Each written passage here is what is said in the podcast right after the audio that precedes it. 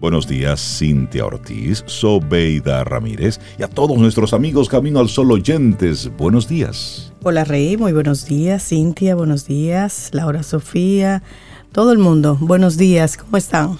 Me gusta, todo el mundo, everybody, todo el que está escuchando, reciba su buenos días personalizado. Totalmente. Buenos días, Sobe, Rey, Laura, y buenos días a ti, Camino al Sol Oyente, que ya estás en la calle, paraguas en manos, paraguas en manos. Sí, que está lloviendo. Porque está lloviendo, por lo menos en algunas zonas está lloviendo, así que sal con, con esa precaución. Claro, y si vas en la calle y hay un charquito, frena, no mojes al que está caminando. No seas así. No seas así, que ese no eres tú. No, no, no. Y si lo haces, pues no hay buenos días para ti. A veces, a veces lo hacemos porque estamos eh, distraidos. Distraídos. Pero tratemos de no estar tan distraídos que, que, dañemos sin querer al otro, porque el otro se cambió y se ajustó y, se acomodó y va camino a su trabajo, también a su responsabilidad, a su compromiso. Hoy es un día para nosotros crear esa empatía con aquel que la tiene difícil. Eso es para nosotros y un poco en broma, pero muy en serio lo que te estamos diciendo. Sí, sí, sí. sí. Es para que hagas ese acto de de que te, conectes con el otro, con el que está afuera cogiendo, cogiendo esa agüita, cogiendo, esperando que, se, que aparezca algún transporte para que lo lleve de un lugar a otro. Así es que, buenos días para todo aquel que está conectando con el universo, porque hay que conectarse temprano. Sí. Sí, sí. Así es que hoy te queremos invitar a que sueltes el piloto automático, conectes con la vida y hoy la actitud camino al sol es asumir tu vida. Eso es cortita esa frase, pero qué poder asumir tu vida. Tú sabes todo lo que eso implica. Asumir tu vida con todo lo que conlleva. Con todo lo que eso conlleva. Y la responsabilidad ante todo. con uno mismo. Porque ahí es dejar las excusas de lado, el victimismo, el lo que pasó fue y lo que pasa es y la culpa la tiene. No, no, asume tu vida. Asume tu Asume tu vida por tu propio bien. Y disfrútala, porque es parte de asumirla también. Claro. Y cuando hablamos pero de qué potente. asumir, oye, son, son tres palabras, pero, Salud con mi café, salud, salud. está muy fuerte. Asumiendo nuestra, nuestro miércoles hoy. cuando decimos asumir tu vida, ¿cuánta gente está por el mundo dejándole la responsabilidad de la felicidad propia al otro? A la pareja, al trabajo, a la familia, el desarrollo, el, progreso al otro, esperando una tarjetita, esperando una dádiva, del, una dádiva así del, del, gobierno. No, asuma su vida, muévase. No, porque imagínate, aquí esperando. No, no, no, no, no. Asuma su responsabilidad. Y tú hablas de las dádivas económicas y las emocionales. Las emocionales. Esas personas que lo que están acostumbradas a recibir es migajas de otro. Exacto. Y cuidado. Y ahí, esperando. Eh, no, sacúdase. Ni contigo ni sin ti, muévase. así es que hoy, así fue que arrancamos en Camino al Sol, invitándote muy fuerte, a que tú asumas tu vida. Y esto lo hacemos a propósito de que es el Día Internacional del Recepcionista, de la Recepcionista. ¿Cuánta gente depende de la recepcionista? No, usted ejecutivo asuma su vida. Yo trabajé como recepcionista. Sí. Ay, sí. Es decir, usted era el filtro del filtro. Sí, sí. De la central telefónica, de radio, de todo, yo, sí. Ah, pero. En una pecerita. En una. Y todo el mundo. esa es la recepción. Y todo el que venía era yo que lo recibía. Era tú que lo recibía. Sí, y, con, y con buena cara. Fue divertido eso. Y tú lo recibías así. Aprendí mucho. Sí, sí, sí. Y tomar en cuenta que recepcionista no es solamente la persona que coge la llamada. En muchas empresas no está la figura de la recepcionista porque está la figura de un asistente o de una secretaria que tiene que compensar eso, que también es la persona que toma las llamadas, que recibe, que por eso de recepción, de recibir, recibe la persona que llega. Y ese es un rol muy importante porque esta persona y su energía pone la energía que va a tener el ambiente y la persona que llega. Así es. La recepcionista es la, de cierta forma, la, la, que le dice al, recién llegado, somos una empresa amigable. ¿Y cómo anda somos el clima? Somos una empresa profesional. ¿Cómo está el clima laboral? Todo está bien aquí. Queremos servirte. Estamos contentos de trabajar contigo. Esa persona es la que refleja la empresa. Sí. Sí sin darse cuenta posiblemente porque tal vez no tenga nada que ver. Y hay dos palabras que le cambian el ánimo a cualquier cliente. El buenos días, dos palabras pero la forma en que sean dichas esas dos palabras. A ver, a ver, a ver. Buenos días. Buenos, días. Buenos días. Buenos días. Buenos días. Buenos días. Ajá, buenos días. Tú sabes que, buenos días. he llegado a lugares que saludo. Ah. Buenos días. Ok, eso te iba a decir. Hay personas que, ni te dicen buenos días. Dígame. Mm, dígame. Exacto, dígame. Es como un disparo. Dígame. Es como, es como que estás, es decir, ya estás Veniste molestando. a molestarme. Sí, me estás interrumpiendo. Si usted tiene una empresa, no importa el tamaño, observe bien esa recepción, cómo es atendida y esa persona, qué tan cuidada está siendo. Porque ahí se, no entiendo por qué se, pone siempre a una persona junior, a uno que está empezando, a una persona que no tiene ni idea de lo que ocurre en esa empresa, cuando ahí debe estar una persona con la experiencia, con el peso, con la personalidad para recibir gente. Claro, claro. En la recepción no puede estar todo el mundo. Esa persona es clave porque esa es como el atájamelo, al que entre, atájamelo ahí. Sí, no hasta que llegue el vendedor o alguien. No me lo dejes. Hacía mucho no la oía. Y cómo te, bueno, te ganan con ese, no, pero tome, tome asiento un segundito, usted quiere un poquito de café, quiere un poquito de agua, deme un segundito, le busco, le procuro, claro, esa, y a veces el emprendedor es su propio recepcionista y tiene que asumir su rol con muchísimo amor, porque realmente de eso todo, o sea, tú eres recepcionista, das el servicio, eres el mensajero. Eres el, que firma, pero eres el que paga todo. El que a veces tiene que ir a llevar alguna muestra, correspondencia o lo que, sea. Eso está bien. Es que eso es lo que toca. Claro, claro. Así es que hoy te queremos invitar a que observes a esa pieza clave que está ahí. Y si tú trabajas como recepcionista, entiendas la importancia que tiene tu puesto, porque eres, eres la ventana de esa empresa que te dio el espacio, que te contrató, pero al mismo tiempo, sí, te lo voy a decir, pero que esto no lo escuche tu jefe, también ahí tú te estás vendiendo, porque es posible que por la forma como tú te comportas de otra empresa llegan ahí y dicen, wow, pero me gustaría esa persona que trabaje conmigo por la manera en cómo lo hace. Entonces, lejos de ver eso como algo pesado, bueno, si quieres cambiar de trabajo porque no te lo reconocen, bueno, pues haciendo un excelente trabajo ahí en la recepción, es el lugar ideal para que un prospecto cliente tuyo, un prospecto empleador, observe lo que tú haces y cómo lo haces.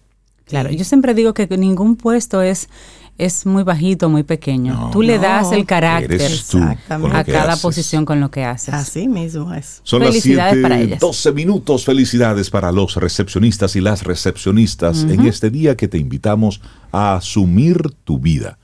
Es miércoles, mitad de semana, debería ser feriado, no lo es, así que vamos a trabajar. ¿Por qué debería ser feriado? Porque él es de lo que apoya, el que se trabaje cuatro, ah, cuatro días a la semana. Y no los quiere pegados. No, él quiere la división. Yo quiero los miércoles. me gusta, me gusta también a mí. Sí, a mí me encanta esa idea. Yo no preferiría viernes, pero bueno. Yo con el miércoles me conformo. Yo también. Arrancamos con música. Iniciamos Camino, al Sol. Estás escuchando Camino al Sol.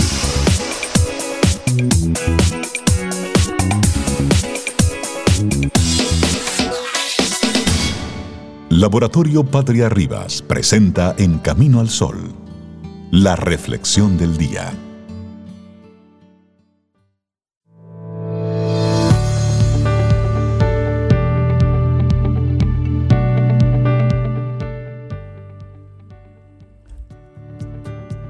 La clave es tomar la clave es tomar responsabilidad e iniciativa, decidir de qué trata tu vida y priorizarla alrededor de las cosas más importantes.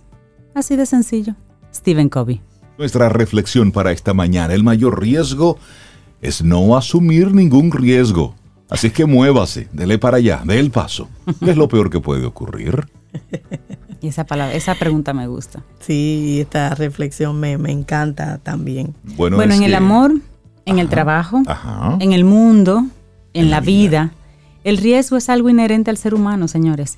Y aquella persona que no persigue sus sueños y trata de cumplir sus metas por miedo al fracaso, está naufragando ya de por sí en su existencia, al no ser capaz de encontrar la valentía dentro de su alma Correr un riesgo por algo que deseamos con todas nuestras fuerzas es una acción que los humanos llevamos realizando desde el día que comenzamos a tener algo de conciencia sobre nosotros mismos.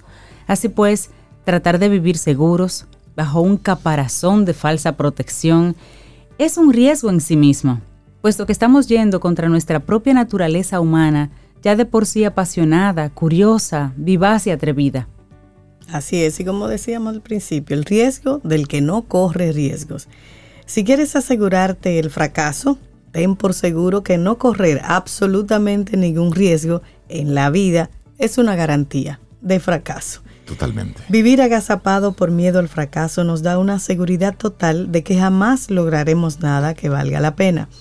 Correr riesgos es tan natural como respirar puesto que vivimos en un entorno muy inhóspito que no confiere ninguna seguridad de supervivencia al ser humano.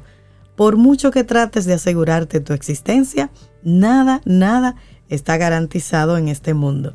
Y como dice Mark Zuckerberg, en un mundo que cambia realmente rápido, la única estrategia en la que el fracaso está garantizado es no asumir riesgos. Y él sabe de eso. a su corta edad. Y hablando de riesgo, hablemos del riesgo cotidiano. Si lo piensas bien, el riesgo es algo cotidiano. Convivimos con él todos los días. ¿Te has detenido a reflexionar sobre ello en algún momento? Pues vamos a hacer ahora un ejercicio práctico a este respecto, visto como ejemplos. Una, ¿sales a la calle a diario para ir al trabajo? ¿Quién te garantiza que no puedes tener un incidente mientras caminas con un vehículo que se estropea en plena vía de circulación o con una persona de alma negra que trata de robarte cuanto tienes? En ese mismo momento, estás poniendo tu vida en riesgo. Pero vamos ahora a un ejercicio mucho más sencillo. Cuando te das una ducha, el baño se vuelve muy resbaladizo al contacto con el jabón. ¿Piensas estar toda la vida sin ponerte bajo el agua por el miedo a las consecuencias? Bueno, y si seguimos por esa línea, observamos entonces que en nuestra vida cotidiana nada está garantizado. Si vas a tener un niño, corres riesgos. Si te compras una casa y te hipotecas, corres riesgos. Si eliges un trabajo y no otro, corres riesgos. Si compras un vehículo nuevo, estás corriendo riesgos. Entonces, nosotros vivimos en el riesgo créalo usted o no. Aunque Hasta colar, no lo crea. colar un café es un riesgo. Por supuesto. Porque a mí se me han volteado la, alguna greca, y servirlo. Yo hoy, mira, mira qué curioso. Tomo la greca de café de la estufa, Lía está comiendo abajo y yo pasé la greca por encima de ella y yo me quedé. Pero si algo pasa, qué sé yo, que, que se me caiga, es a ella que le va a caer caliente ese café. Algo tan sencillo como eso, un café. O un riesgo más sencillo que te salga malo. Sí, ese no.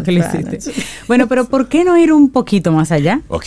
Ahora bien, ya que estamos corriendo riesgos cotidianos a diario, como ese que mencionamos, vamos a ir un poquito más para allá.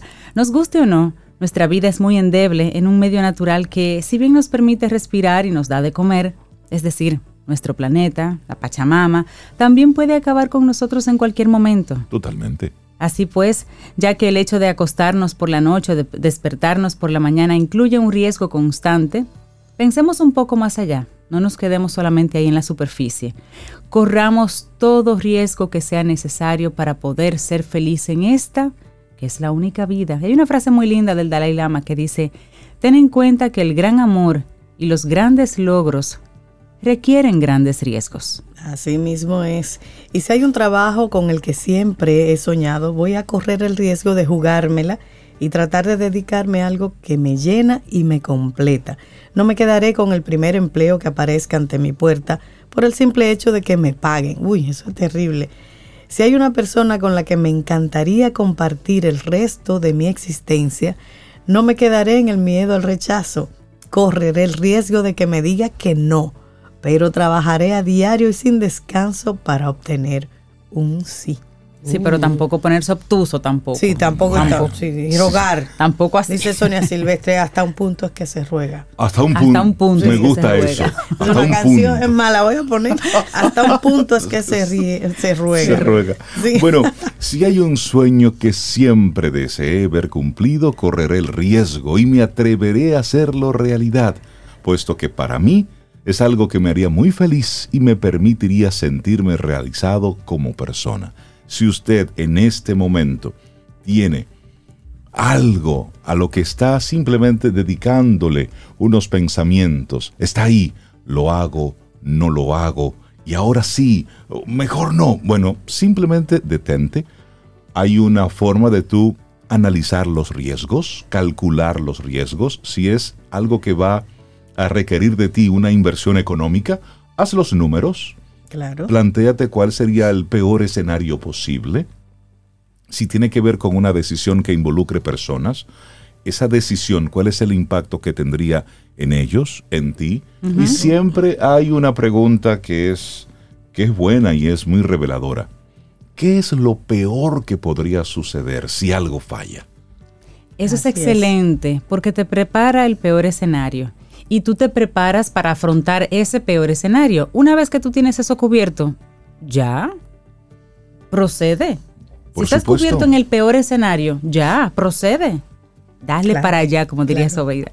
Y ya que tengo que correr riesgos todos los días a cada paso que doy, no tengo la más mínima intención de no tratar de hacer realidad cuanto deseo y creo que es bueno y bonito para mí y para mi vida. Desde luego, no correré el riesgo de no intentarlo, puesto que ese ese es el riesgo más grande que hay en el mundo. Así, que me encantó este, esta reflexión que para nosotros también cae muy bien. Por supuesto. El mayor riesgo es no asumir ningún riesgo. Escrito por Pedro González y Gemma Sánchez Cuevas. Y aquí lo compartimos en Camino al Sol. Arriesgate, calcula, pero arriesgate. Laboratorio Patria Rivas presentó En Camino al Sol la reflexión del día. Tomémonos un café Disfrutemos nuestra mañana con Rey, Cintia, Soveida, en camino al sol.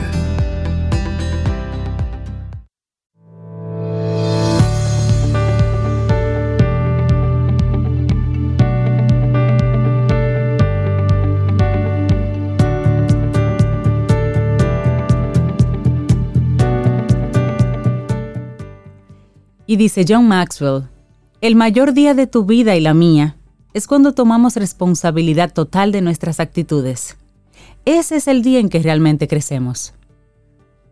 Definitivamente, porque hay un antes y un después con ese tipo de situaciones. Muchísimas gracias por conectar con nosotros a través de estación 97.7 FM y también caminoalsol.do. Para toda aquella gente que conecta con nosotros también a través de nuestro número de teléfono de WhatsApp. Ya te lo sabes, pero para quien no lo tiene, 849-785-1110. Ese es el número de teléfono de Camino al Sol. Ahí tenemos el WhatsApp y realmente es la vía más directa para conectar con nosotros estas dos horas y, más, porque realmente durante todo el día leemos los mensajes y vamos respondiendo poquito a poquito. Gracias por ello. También nuestro, nuestro correo electrónico, el hola arroba caminoalsol.do. En este correo pues es, es más corporativo. Ahí tú nos escribes para pedirnos temas, invitar, tener invitados y cosas relacionadas con producción. Nos puedes escribir para enviarnos también por ahí cualquier elemento que, entiendas que se puede compartir en el programa. Así que no te cohibas, que tú eres coproductor. Hola arroba caminoalsol.do y la misma web caminoalsol.do. Visítala, no sé cuántos días tienes que no la visitas, visítalas. Ahí vamos poniendo esa información, el día a día, cada entrevista, eh, las, las las informaciones que van compartiendo con nosotros los colaboradores.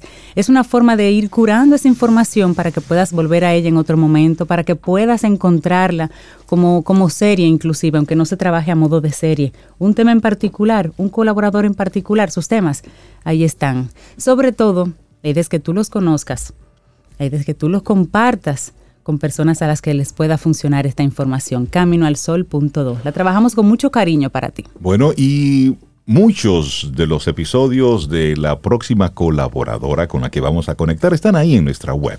Darle los buenos días, la bienvenida a Isabela Paz de Felices Jugando para conectar de nuevo con esos temas que nos invita a reflexionar, a mirar hacia adentro, hacia lo que estamos haciendo con nuestros hijos, cómo nos estamos comportando nosotros. Isabela, buenos días y bienvenida de nuevo a Camino al Sol. ¿Cómo estás? Hola, buenos días, estoy muy bien. Muchas gracias por recibirme una vez más y por darme la oportunidad de compartir con ustedes temas que me conciernen a mí y pues a muchos más. Eh, siempre les digo que este es un espacio donde yo comparto para aprender, para seguir fijando mis aprendizajes, digamos. Y hoy, hoy también traigo para variar un tema, la historia de mi vida, eh, que hace una alusión a un artículo que le compartí a Laura, que después lo pueden compartir de Laura Goodman. El artículo de ella se llama llama comprar en vez de vincularse. Y es sumamente eh, interesante sobre la parentalidad. Pero yo quise ampliar un poco y por eso traigo el tema hoy de ocuparse en vez de vincularse. Y quería empezar porque pues nosotros, nuestra sociedad, ustedes saben, bueno, nosotros nacemos muy pequeñitos y desde, desde muy temprano eh, nosotros tenemos que encajar en el entorno y nuestros padres nos van moldeando a medida de cómo ellos aprendieron también a encajarse y a definirse. Y vivimos una, en una cultura o una sociedad muy enfocada en el hacer, muy enfocada en ocuparse. Y de hecho, esos son los programas de felicidad que nos venden, ¿no? Nosotros nos vamos definiendo por lo que hacemos. Y en la vida adulta, acuérdense que también trabajo con adultos o con temas de adultos porque eh, todo está ligado, ¿no? La infancia y la, la, infancia, o sea, la adultez es un resultado de la infancia, digamos. Entonces, pues nosotros, eh, a mí me toca a veces decidir cosas que soltar. Eh, ya no puedo seguir con este estilo de trabajo o este estilo de vida tal, y a mí me cuesta soltar, ¿no? Y, cada vez que yo estoy en esas situaciones de que tengo que elegir, yo me pregunto, y esto me lo enseñó mi coach, ¿verdad? Eh, ¿Quién es Carola? ¿Quién es Isabela si no hace eso? ¿no? Y qué difícil es encontrar nuestra identidad eh, en, nuestra en nuestro ser, ¿no? Que estamos tan eh, hechos para hacer, tan moldeados, que nuestra frágil identidad se va a enfocar en eh, lo que somos, lo que obtenemos, lo que tenemos, o sea, no lo que somos, sino lo que hacemos, lo que obtenemos. Y bueno, nuestra autoestima así ligada va a estar enfocándose cada vez más en definirse a través del éxito, a través de la aprobación de los demás para afuera.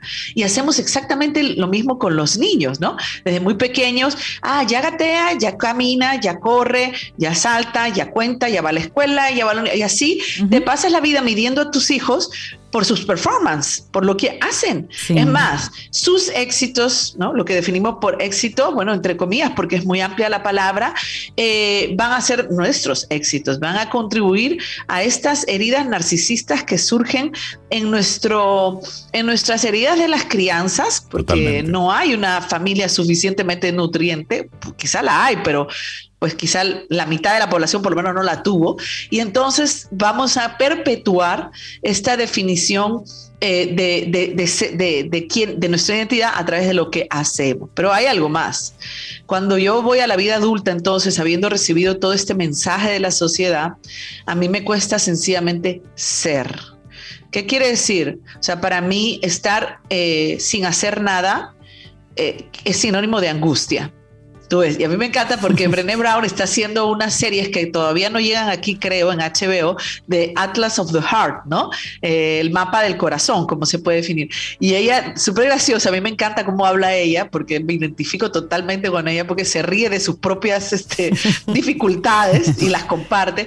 Entonces ella pone, en un, estaba haciendo uno de esos episodios y pone, eh, no hacer nada, angustia, ¿no? Eso, eso es así. Entonces, cuando vamos a nuestros hijos, vamos a relacionarnos desde ese ocupacionismo, ¿no? Y esto trae, trae algo importante, nuestros hijos crecen sanamente en nuestra presencia plena del ser.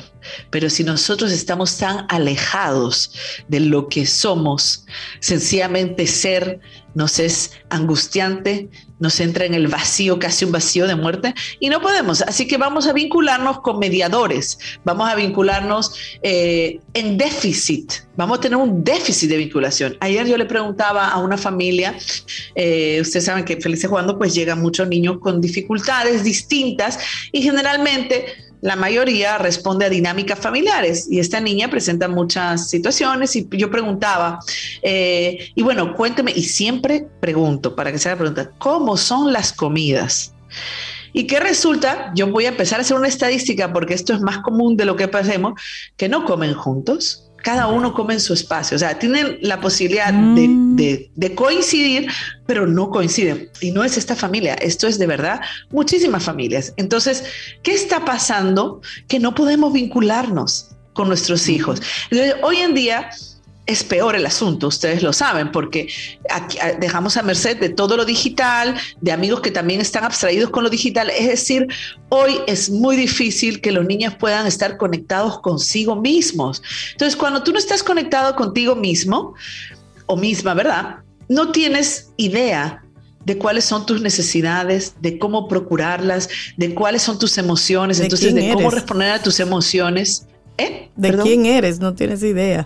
Exacto, exacto. No tienes idea de quién eres. Entonces, ¿tú sabes qué va a pasar? Vamos a empezar a consumir que es lo que pone el artículo de Laura Goodman, que me encantó porque es así.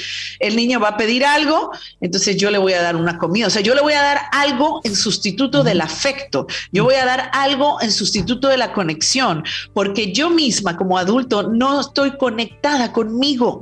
Yo tengo que hacer, hacer, hacer, hacer.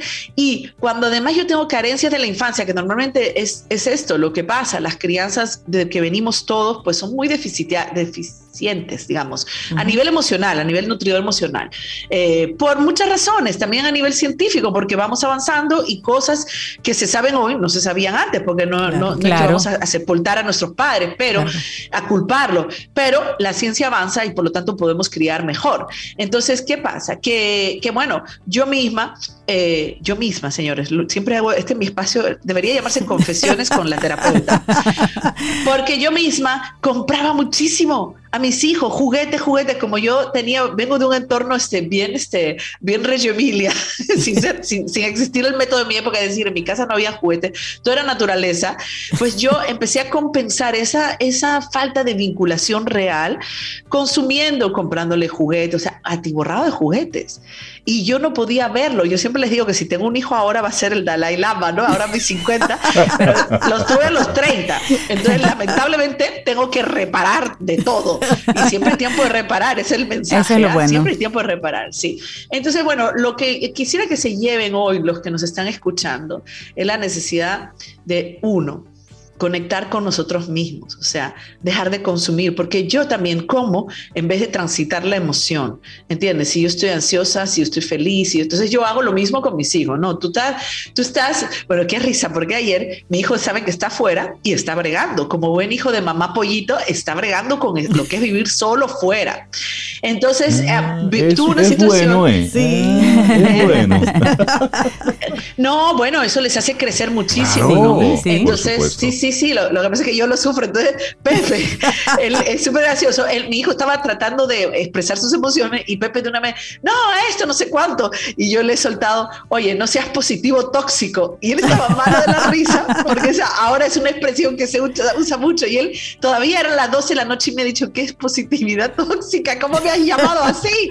Entonces, bueno él estaba enfocando en la solución, o sea, no estaba dejando que el, el joven transite la emoción, era la emoción que había, que la emoción era incómoda. Entonces, claro, a nosotros estar presente que para ti mismo y por lo tanto para el otro es incómodo, porque cuando tú estás presente para ti, tú vas a ver todos los disparates que tu cabeza te dice, eh, las emociones que te genera parar. O sea, aquí lo importante es, ¿dónde está nuestra identidad? Número uno. En lo que hacemos, en lo que obtenemos, o sea, porque vamos persiguiendo, señores, vamos persiguiendo la aprobación, el afecto de los demás, vamos persiguiendo el poder, el poder económico, cualquier forma de poder, el prestigio, la fama, la seguridad, el control, porque entendemos que todo eso es lo que nos define. ¿entienden? Y más en esta sociedad consumista. Entonces, cuando estamos así en la vida adulta, pues eso es lo que vamos a ver, esa es nuestra forma de vincularnos con nuestros hijos. Entonces, lo primero, si te has identificado, vamos a detener, vamos a practicar la contemplación. ¿Se acuerdan que yo vengo hablando de la contemplación desde la desde la otra participación porque me encantó la manera, yo hago oración contemplativa, pero Pablo de Ors, que también lo mencioné la otra vez en, la, en las conferencias de la BBA, eh, tiene una, una que se llama una exposición que se llama una charla, bueno, se la puedo compartir a Laura, algo así, pero como eh, la calma, la importancia de la calma en la cotidianidad.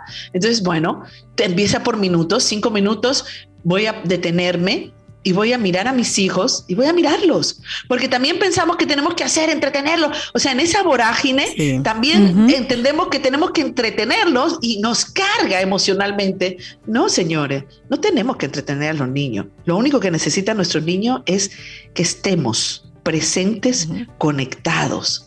Entonces, Fíjense, hay momentos del día, yo sé que todo el mundo trabaja, yo sé que es difícil, en esta sociedad además eh, tenemos la, la facilidad que es un doble gancho, ¿verdad? De que tenemos cuidadores, eh, delegamos, o sea, personal que nos ayuda en casa eh, y delegamos, delegamos, delegamos. Entonces, si tú no sabes cómo empezar, empieza por las cosas cotidianas con tu hijo, con tu hija, no las delegues, no delegues el baño, la alimentación, eh, las, o sea, las comidas, sí, porque la vestimenta, no delegues, y si tienes que delegar, entonces utiliza otros momentos del día para conectar.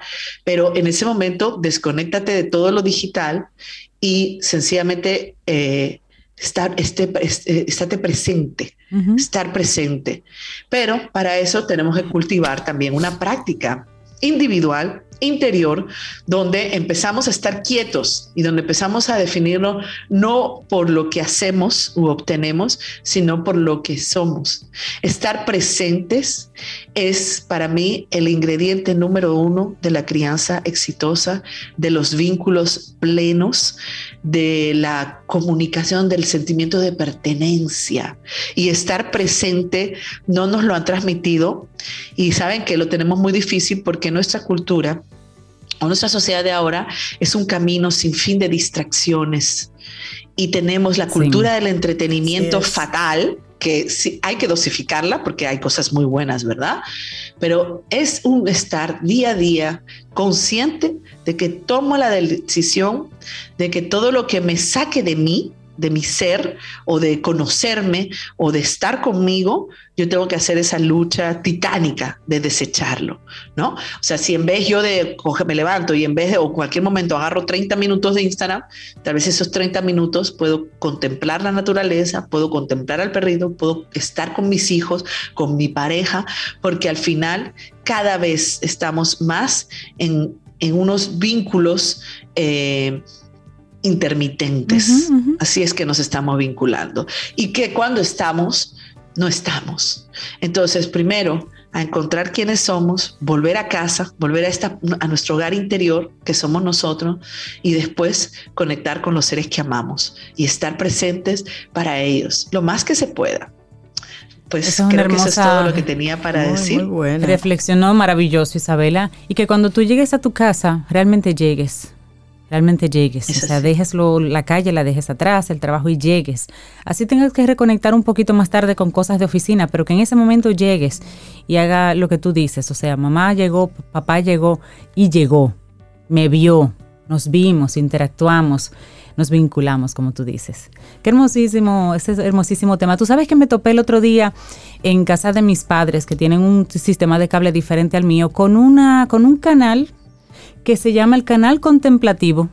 Canal oh, qué chulo. Contemplative TV, contemplativo. Y lo que pasan son paisajes y una música tenue. Dijo yo, pero ese canal es un éxito porque lo máximo. Claro, tú te, te, conectas con, con la belleza, con el sonido de naturaleza, si es el río con esa agua. Y eso hay que hacerlo. y eso hay, que, hacerlo. Debemos procurarnos esos momentos de contemplación. Isabela Paz, la gente que quiera conectar contigo a través de Camino al Sol, eso siempre, pero en tu centro ya en Felices Jugando. Sí, bueno, estamos en, Instagram, arroba felices jugando, en mi perfil personal, eh, arroba Isabela Paz G, y los invito también a escuchar los episodios de eh, arroba depende de mi punto podcast, que el último justamente fue de la desconexión, que va eh, completando esto que estamos hablando hoy, cómo nos desconectamos de nosotros mismos. Así que estoy, estoy.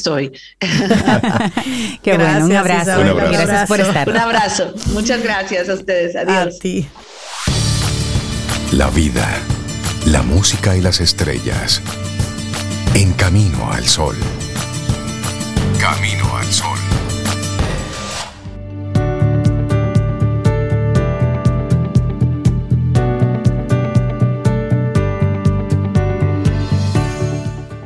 Mira, y en un ratito, en breves instantes, vamos a estar hablando sobre riesgos cibernéticos, esos riesgos cibernéticos que sufren las MIPIMES en la actualidad. Y esto como parte del segmento Quien Pregunta Aprende con Escuela Sura.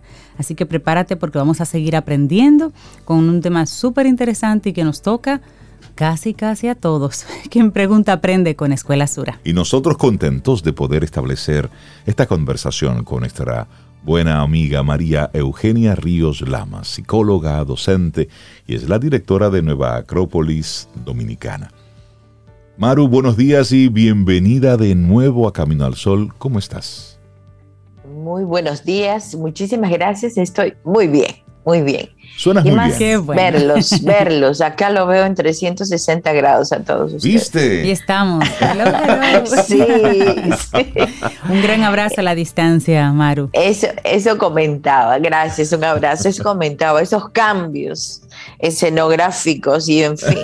Ah, hablamos de los riesgos, hay que arriesgar un poquito a ver qué tal, a ver qué sale. Hay que moverse. Claro que sí. Mire, nos encanta el tema que nos traes como una propuesta para hoy, las formas mentales oh. Y cómo se manejan. Sentadita aquí soy toda oídos. Hablemos de esto. Hablemos de esto. Entonces, bueno, vamos a empezar en la filosofía, ya saben, siempre se empieza desde lo macro y finalmente al micro, que es el ser humano. Y como hemos hablado que nos gustan las estrellas eh, en, el, programa, las estrellas, el universo es mental. Todo es mental. Es una ley, una ley inscrita, una ley universal inscrita. Todo es mental. Entonces partimos de esa premisa, de esa afirmación, de esa ley, de esa verdad, y llegamos así a lo micro que es el ser humano. Entonces, en el ser humano nosotros, si colocamos, por ejemplo, eh, pensamos en un jarrón, un jarrón, ahora se me ocurre un jarrón de la dinastía Tan, por ejemplo. Estoy pensando en ese jarrón maravilloso que es. Pero ese jarrón para tenerlo en nuestras manos tenía que haber sido pensado anteriormente. O sea, ha tenido que tener una idea. La idea luego la imagen del jarrón y luego la forma del jarrón. O sea que tendremos que pasar por tres procesos. Primero es la idea. Si el jarrón se rompe, estoy poniendo un ejemplo, se rompe, cualquier cosa que se rompa, bueno, dije, pensamos, se perdió. Bueno, se perdió lo físico, la forma, pero la idea del jarrón se sigue manteniendo la idea no se destruye tan fácilmente. Hay ideas que perduran bien de generaciones en generaciones, de grupos civilizatorios a grupos civilizatorios. Y es interesante cuando uno visita un museo y, por ejemplo, dicen, bueno, para nosotras las mujeres decimos, bueno, voy a ver en el museo una pinza para depilar. Una pinza para depilar como dos, eh, vamos a decir, dos pedacitos de, metal eh, sostenidos por un alambre y esa pinza de que pues siglo cuarto antes de Cristo, pero la idea de la pinza, el, vamos, la utilidad, la forma, se ha concretado y sigue manteniéndose desde el siglo cuarto. Y veo así cosas sencillas para que comprendamos todos la idea de una aguja. Aguja no ha cambiado la idea. Hay ideas que se repiten como patrones mentales muy útiles, favorables para la humanidad y no tenemos, ¿qué tenemos que inventar? tenemos que recrear esa idea, darle un colorido, una, no sé, una, algo sugestivo, quizás perfeccionar la forma, pero la idea permanece. Totalmente. Oye, qué interesante. Y esos son artículos eh, físicos, Maru. Me gustaría preguntarte algo que no sea físico. Por ejemplo, em, digamos, eh, la cultura del honor en Japón. Esa, esa, ese pensamiento sobre el honor que tiene la cultura japonesa, ¿eso sería una forma mental también? ¿El cómo yo veo algo y lo transmito, esa forma, aunque no sea física? Sí, porque está creado por hábitos, costumbres, tradiciones que se van pasando de generación en generación, familia. Eso pasa de padre, abuelos, padres, hijos y forma mental. La cultura del honor, de la palabra empeñada, como ellos, ellos, incluso el honorable.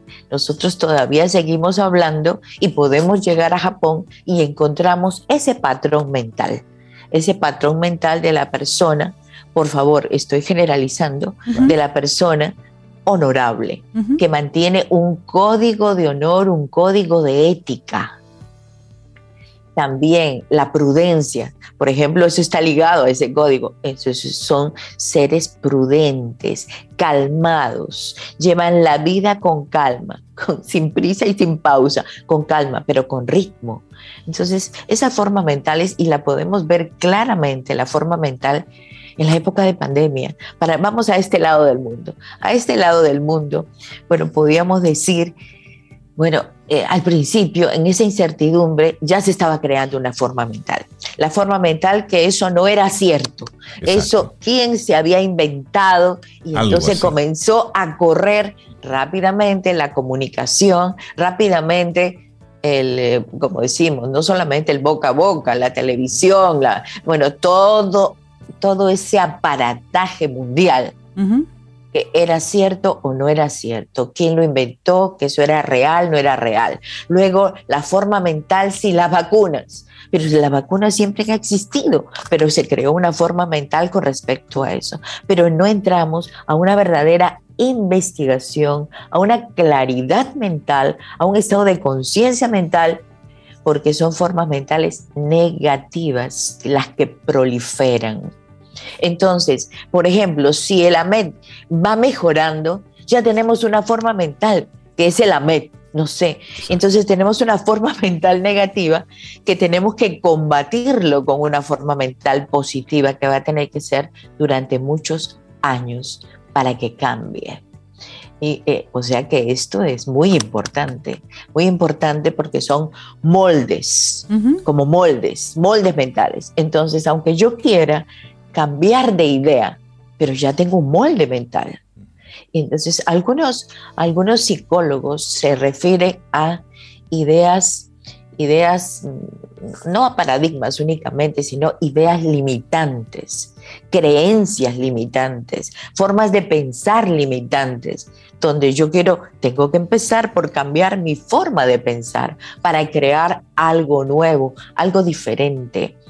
Incluso puedo retomar formas mentales de otros.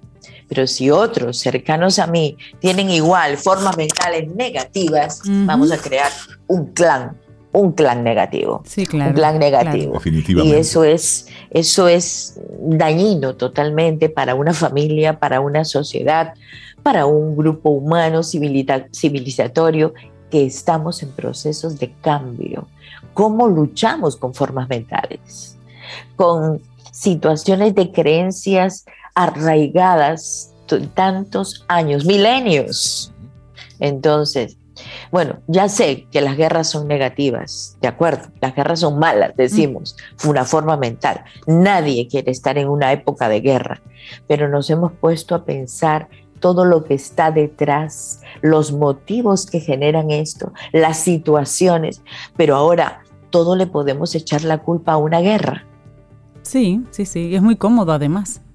Sí, porque la forma mental tiene la capacidad de producir imágenes en nosotros. Lo imaginamos, no lo vemos, pero lo imaginamos. Imágenes, incluso tiene la capacidad de generar, generar palabras. Palabras un poco burdas, pero intentan representar aquello que tenemos como imagen en nuestra mente. Otros factores también producen sonidos, producen color o luz, todo eso produce en nuestra imaginación. Entonces, ah, la imaginación puede ser, si igual, si decimos algo que daña a la dignidad de una persona y creamos una forma mental, y así como decimos graciosamente en los periódicos, sale, bueno, todo lo que hizo esa persona negativamente, sin haber investigado, sin haber eh, ido a un, una, una Consultado las fuentes, claro que sí. Sí, entonces automáticamente después de unos meses un letrerito pequeño donde dice piden disculpas que eso no era verdad. Bueno, pero la forma mental quedó. Exactamente, en el mejor de los casos, a lo mejor sale, sale un letrero, sale una especie de mea culpa eh, diciendo algo así, pero en la generalidad eso se queda así. Simplemente Esa se queda, forma mental, como dice Maru. Se espera que se quede sepultado por el tiempo. Pero, María Eugenia. Pero crea dudas. Claro, la duda está. La duda, está. Y entonces, precisamente sobre, sobre eso, cuán importante es nosotros conocer las formas mentales de aquellas personas con las que nos vinculamos. Es muy importante, incluso esa repetición del pensamiento, eso que decimos en casa y repeticiones de pensamiento se vigorizan, sí, se potencializan, se vigorizan y finalmente se hace un hábito mental. o sea, que miren hábitos mentales. Ya toda la familia está pensando sin pensar, ojo, pensando sin pensar repitiendo cosas como hábitos y son muy frecuentes. Incluso, eh, incluso no solamente se quedan en el mundo mental, sino que pasan al mundo emocional. Como el mundo mental es superior al emocional, entonces el mental acoge al emocional y ahora se estabiliza, quedó anclado en el mundo emocional. Definitivamente. Oye, pero este tema maravilloso da para que en casa podamos hablar sobre temas específicos y puntuales y, socializar la forma mental que manejamos. Y eso se logra y hablando con los niños, es decir, ¿qué tú piensas sobre? Y luego hacer ese ejercicio un poquitito dialéctico de hablar. ¿Y por qué piensas sobre eso?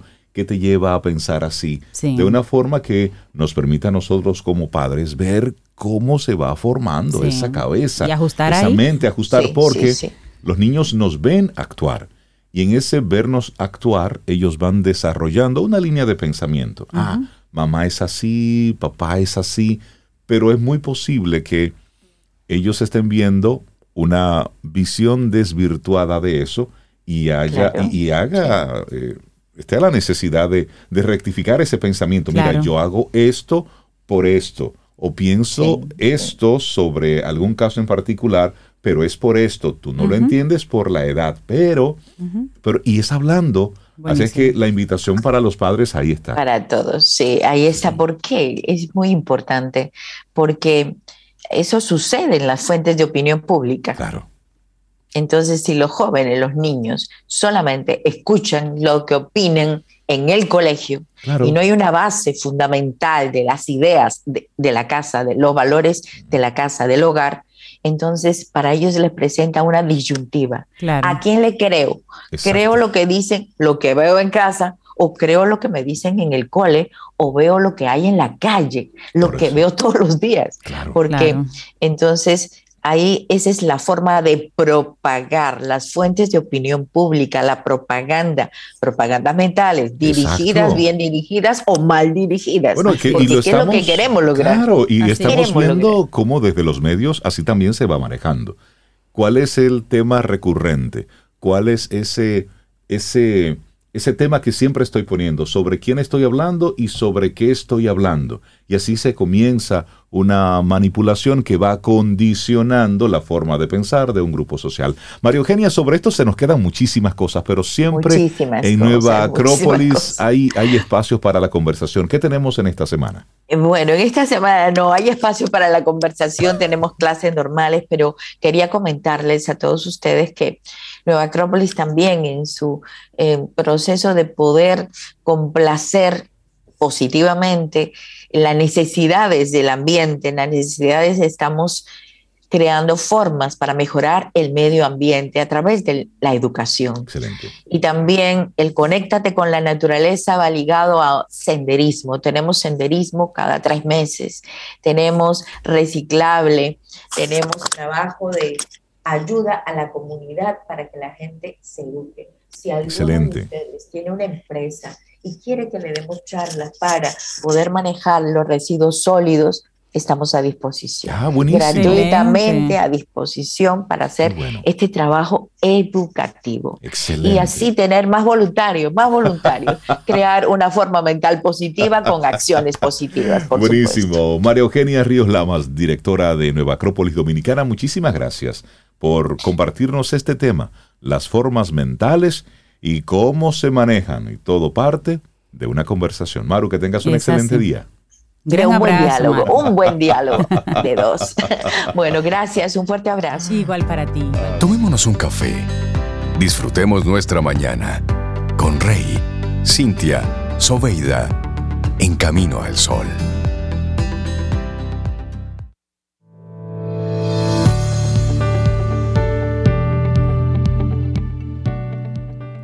La libertad es la voluntad de ser responsables de nosotros mismos. Esa frase es de Friedrich Nietzsche.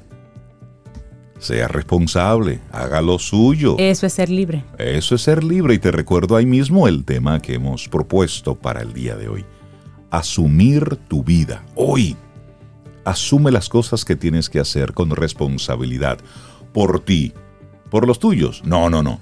Por ti y luego por vía de consecuencia vienen los demás. Pero tienes que hacerlo tú por ti contigo.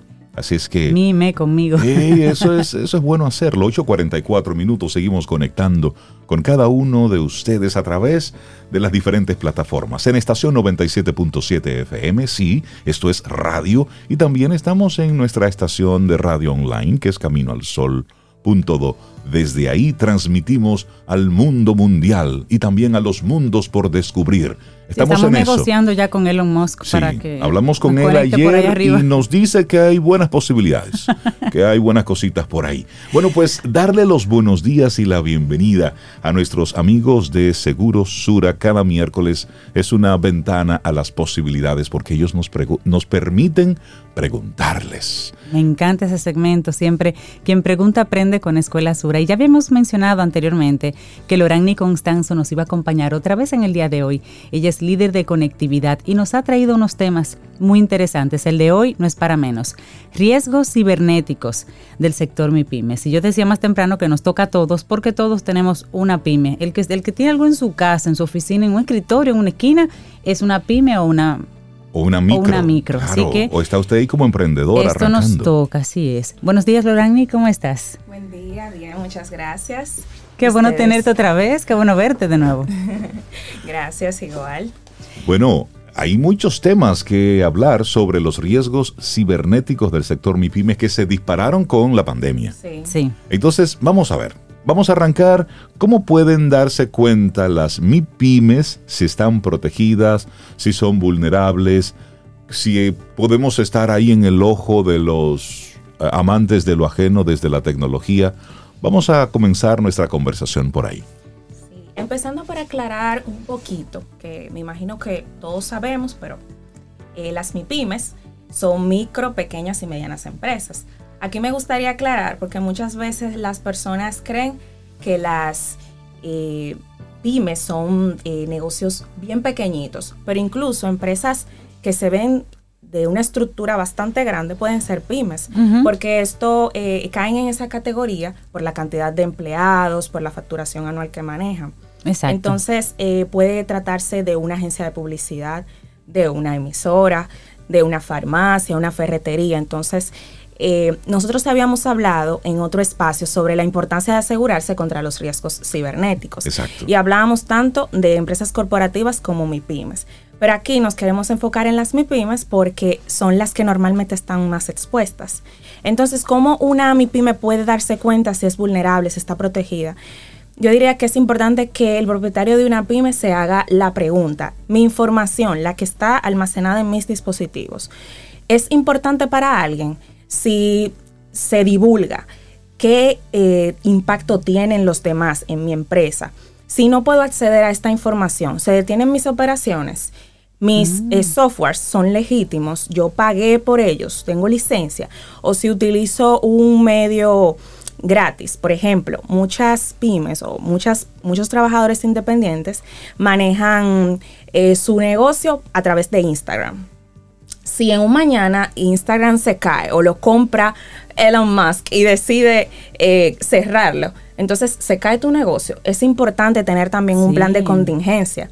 Entonces, por esa razón, eh, es importante que se haga esas preguntas y así tener una base ya de en qué eh, está, sobre qué base está parada y si es importante recurrir a, qué sé yo, unos eh, charlas de prevención, asegurarse que eso es importante, porque muchas veces no cuentan con un departamento de tecnología para eh, atacar estas situaciones y estas vulnerabilidades.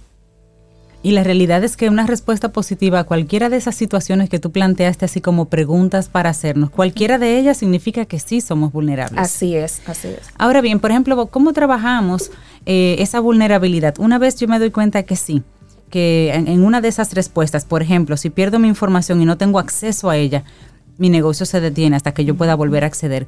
¿Cómo entonces yo debería eh, reaccionar, por lo menos para salvaguardar un poquito y ser menos vulnerable en ese sentido? Si en ese momento, eh, por ejemplo, si se nos presenta que nos han robado nuestra información y nos piden un rescate a cambio, que es una de, uno de los riesgos a los que normalmente se ven expuestos, no se debe negociar con el ciberdelincuente. Es importante buscar ayuda de expertos, ya que normalmente la pyme, no cuenta con un departamento de, tecnología, entonces debe eh, preguntar, acercarse a expertos o si cuenta con una aseguradora, acercarse, explicarles la situación para poder abordarla correctamente y no irse directamente a negociar con un delincuente, porque no es la idea. Y muchas veces estos... Eh, igual hacen daño, aunque reciban la remuneración que están pidiendo, igual no devuelven la información. O no la dan toda para poder tener con qué negociar otra vez. Y ya tú mencionaste esa de que un hacker, por ejemplo, tome tu información y la digamos, la secuestre y luego quiera negociar contigo. Ese es uno de los tipos de, ataques más comunes. Pero ustedes que se, que se manejan en ese mundo de las MIPIMES y, trabajan precisamente este, este, tema de seguro, ¿qué otros ataques, qué otras situaciones así se te ocurren, recuerdas que se han presentado? Sí, también está el phishing, que es una técnica que utilizan los ciberdelincuentes para enviar un correo electrónico haciéndose pasar por una entidad legítima. Y bien que lo hacen. Sí, se hacen pasar por un banco, eh, piden credenciales, también eh, envían archivos o links eh, sugiriendo que los descarguen o que accedan y de esa manera pueden acceder a infectar sus dispositivos y así robar información. Esto es uno de los riesgos más comunes, entonces aquí entra algo muy importante que es la capacitación del personal. Eh, las pymes normalmente no, o muchas empresas, incluso empresas corporativas, no capacitan al personal y es importante que estos tengan noción de lo que está pasando, de cómo ellos desde su rol pueden proteger a la empresa, porque eh, por ahí es que empieza. Por desconocimiento pueden acceder a un link, pueden creer que les está escribiendo un gerente de la empresa, pero cuando se fijan en el correo no tiene ni siquiera sentido el correo o tiene una letra intercambiada. Entonces es importante que cada uno de los colaboradores tenga esa, esa formación. Y para esto, si la misma pyme no puede otorgarla, puede ayudarse con expertos. Por ejemplo, a, través de empresas Sura se pueden llevar formaciones a las MIPIMES en, en temas de ciberseguridad. Ah, pero eso es buenísimo. Una persona que le interese, por ejemplo, una de esas eh, de esos temas en in-house en la compañía, ¿tiene que ser cliente de Seguro Sura? No necesariamente, porque queremos dar un acompañamiento. Entonces, de esa manera, si podemos impulsar a las pymes, que son la mayoría en nuestro país, eh, nosotros podemos acercarnos y llevar esa, esa formación, aunque no sean clientes. Ah, pero mira, buenísimo.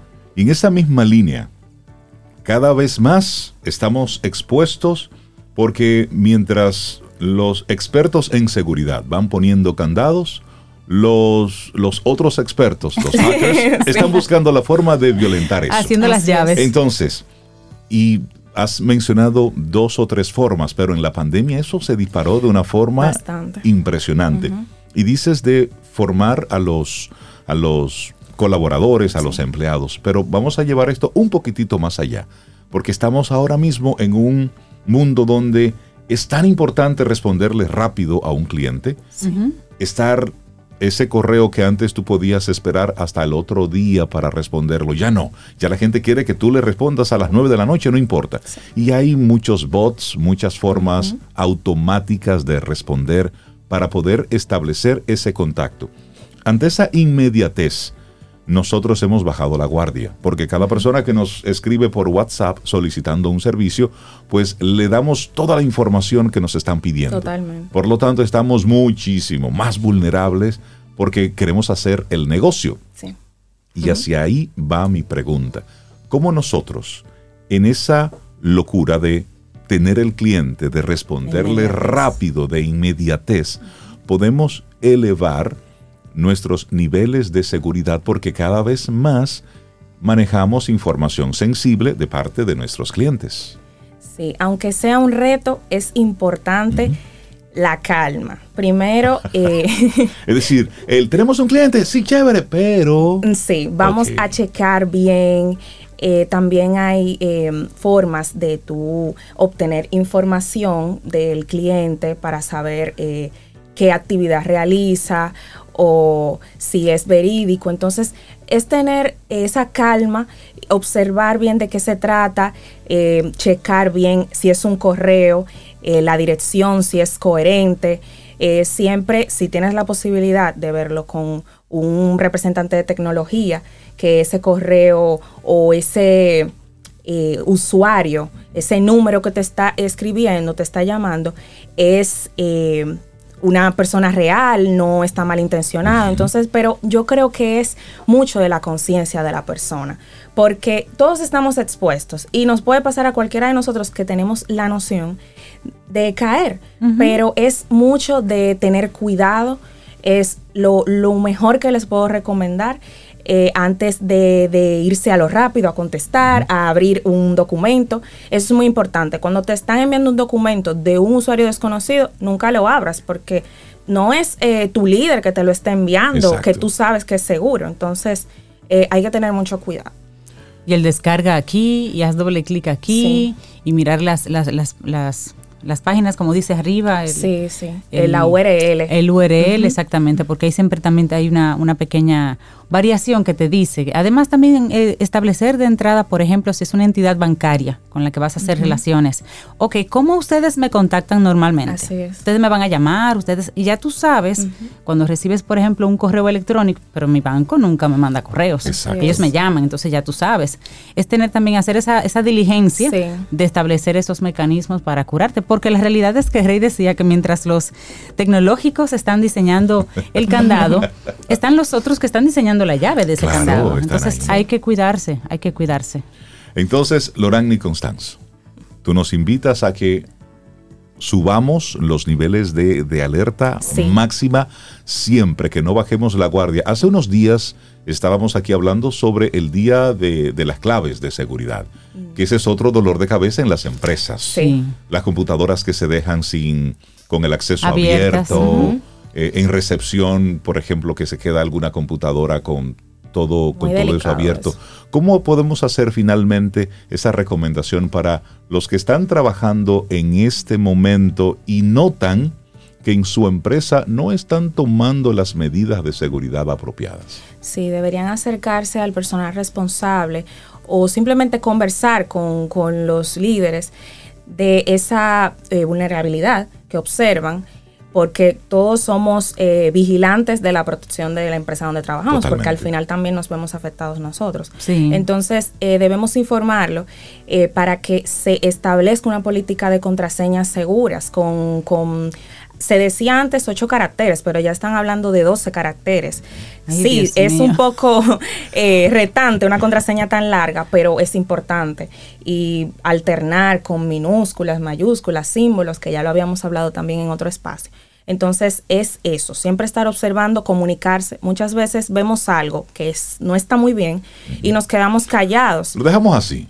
Sí, sí. Entonces, eh, cualquier alerta, siempre decirlo. Totalmente. Eh, que si, ves, si recibes un correo raro, no simplemente lo elimines, eh, infórmalo, porque puede ser que están llegándole a otros compañeros esos correos y ellos sí los están abriendo. Entonces, esa podría ser una de esas recomendaciones. Y también eh, el tema de la formación, como lo decía hace un rato, si no puede la misma empresa, incluso hay cursos eh, gratuitos en Internet de Google sobre ciberseguridad que pueden realizarlos y así tener mayor dominio de lo que está sucediendo y cómo protegerse. Buenísimo. Loraine Constanzo, líder de conectividad de Segurosura, República Dominicana. Hoy fue nuestra profe asignada en quien pregunta, aprende con Escuela Sura. Cada miércoles aprendemos muchísimo. Riesgos cibernéticos del sector MIPIMES, aplicado también a las micro, a los freelancers y a todos. Y mira, Lorraine, aprovechar y mandarle un gran abrazo a Randy, Randy Constanzo, un nuevo Camino al Sol oyente, tu hermano. Así que un abrazo para él. Muchas gracias. Así es, y bueno, nosotros así llegamos al final de nuestro programa Camino al Sol por este miércoles, mañana jueves. Si el universo sigue conspirando, si usted quiere, si nosotros estamos aquí, tendremos entonces un nuevo Camino al Sol que quisiéramos que fuera para siempre. No es posible, humanamente no es posible, pero Cani García tiene una canción que tiene como título Para siempre. Entonces, bueno, nuestro para siempre viene, viene en forma de música. Lindo día y hasta mañana. Y esperamos que hayas disfrutado del contenido del día de hoy. Recuerda nuestras vías para mantenernos en contacto. Hola arroba caminoalsol.do. Visita nuestra web y amplía más de nuestro contenido. Caminoalsol.do. Hasta, una, próxima, edición. Y pásala bien.